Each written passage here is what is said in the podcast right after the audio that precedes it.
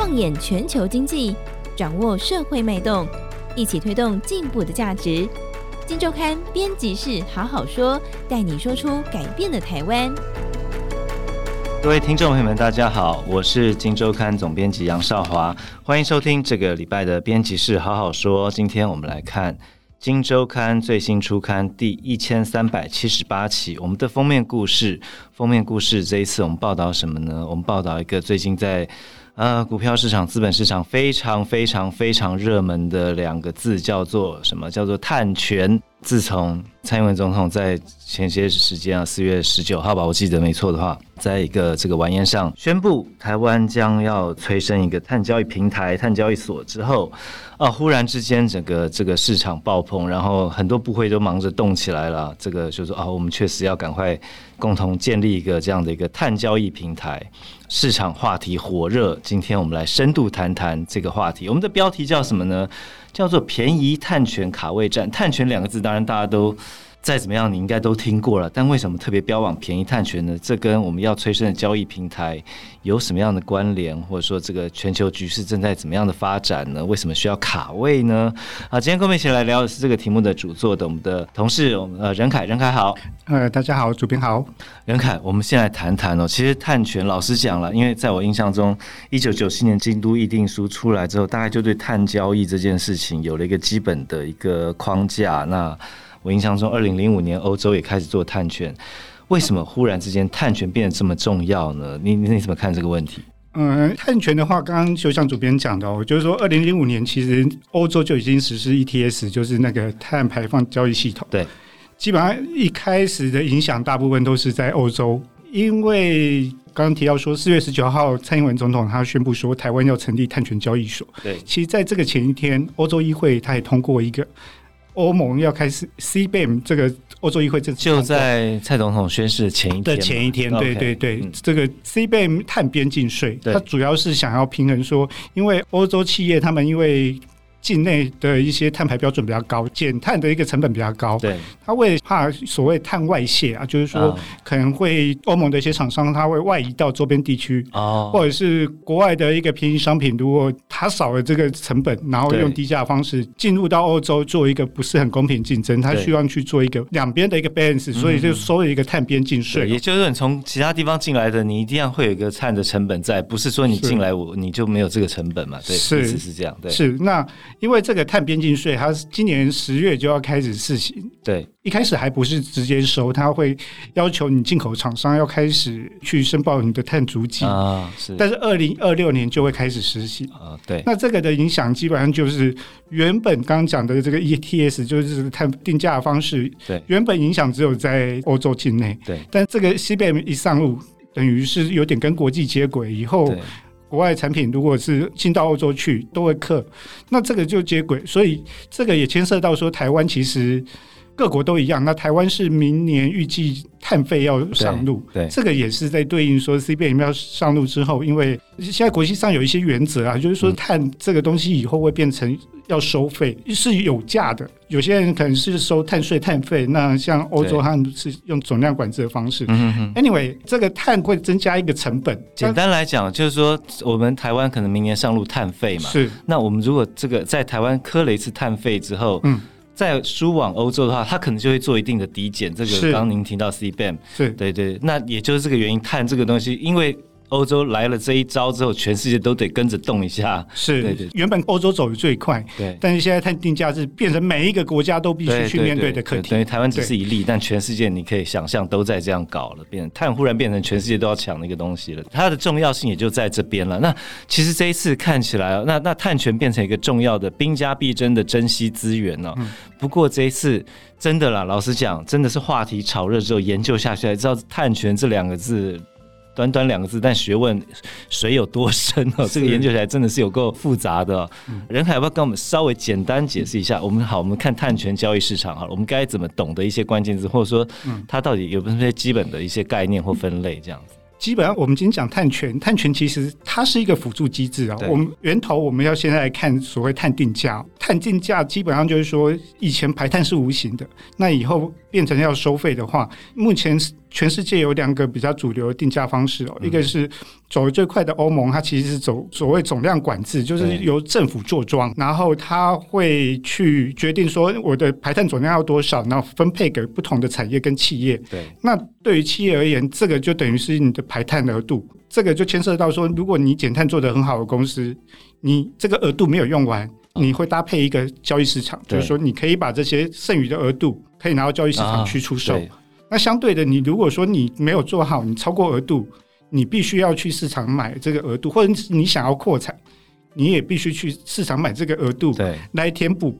如果没有的话，就会可能会面临很高额的罚金。对，那我们说这个减碳额度，其实它就是。大家俗称碳权啊，但是碳权其实它现在又分成两种，对，像这种就是总量管制而衍生的这个排碳额度，这种碳权我们叫强制性。强制性等于是政府强制你一个额度在那边，那你你去尽可能做做得好呢，你可以拿到一些这个剩下的你没有用完的配额，这个配额拿去交易所去卖，做做做交易，那有需要的人就来跟你买，这是一种强制型的。OK，好，是。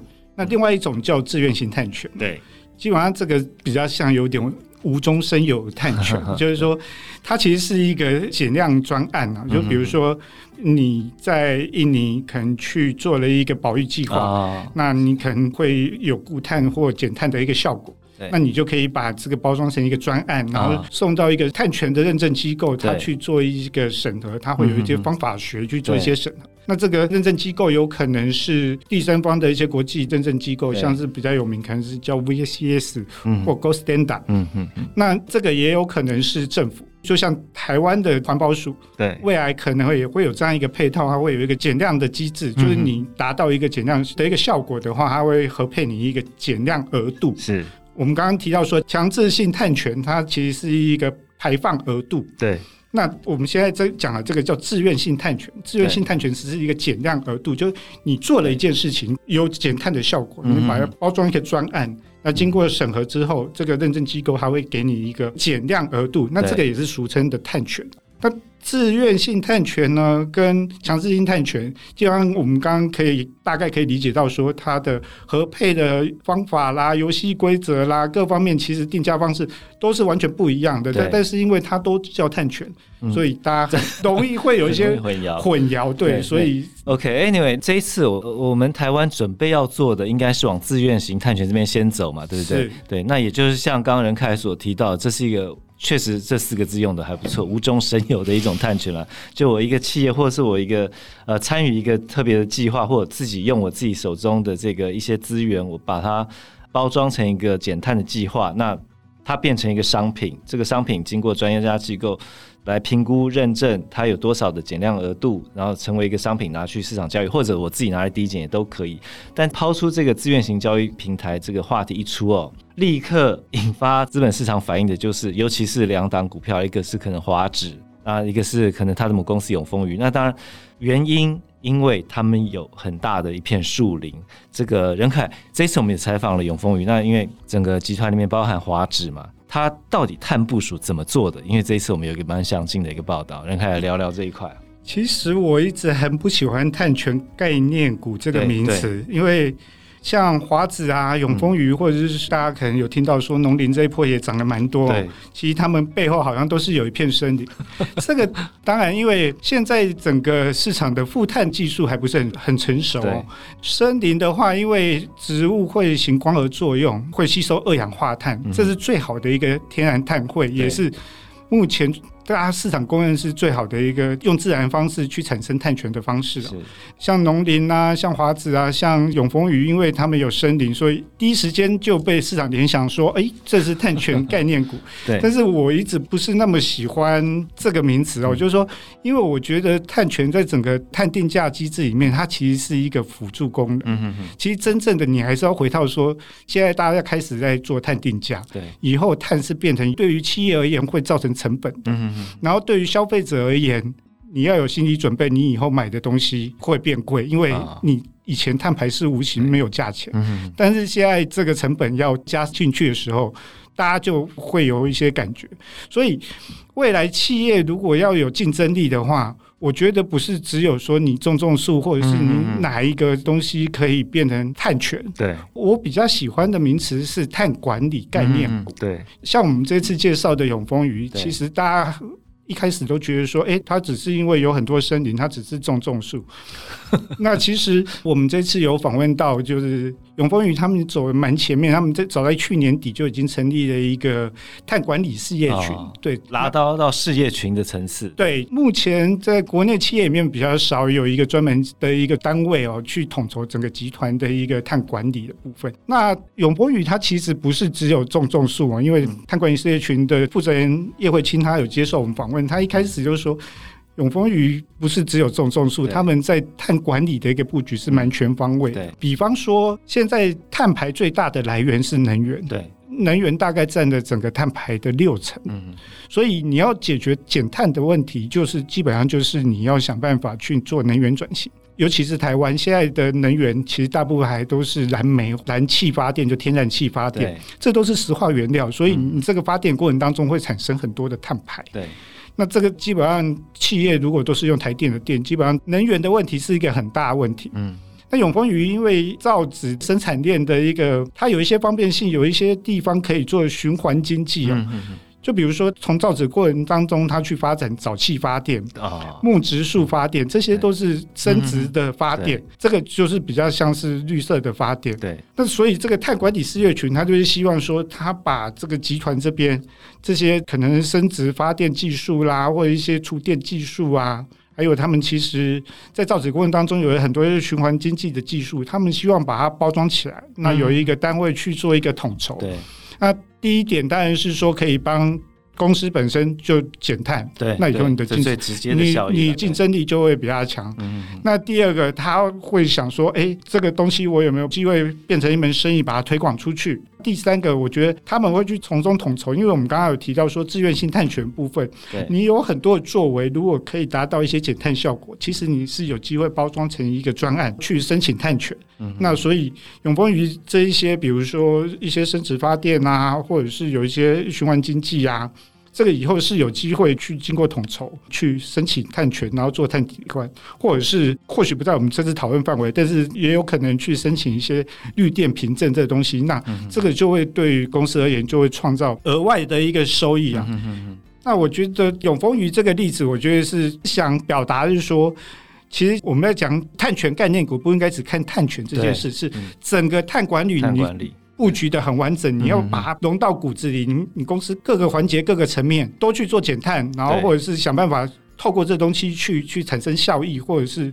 可能是申请探权，对，或者就是说碳权变成一门生意，应运而生，会有一些碳权或者是一些其他的生意 business model 会出来。对，如果是这种碳管理很好的公司，以后很容易就脱颖而出。嗯嗯，那其实台湾我觉得其实是有一些模范生啊，除了我们这一次报道里面有提到一些例子，像永丰余、正荣，嗯，那或者是其实大家已经可能蛮熟悉的，就是台达电啊，对，台泥集团啊，其实他们在减碳这方面也都已经几乎是总动员。人在把它融入你的平常营运当中，嗯，那我觉得这些公司是比较货真价实的碳权概念股，或者是我们觉得我比较想证明成应该是碳管理概念股。我觉得这个是 以后会是有机会成为台股的亮点。希望有朝一日真的我们的资本市场会来一个碳管理概念股。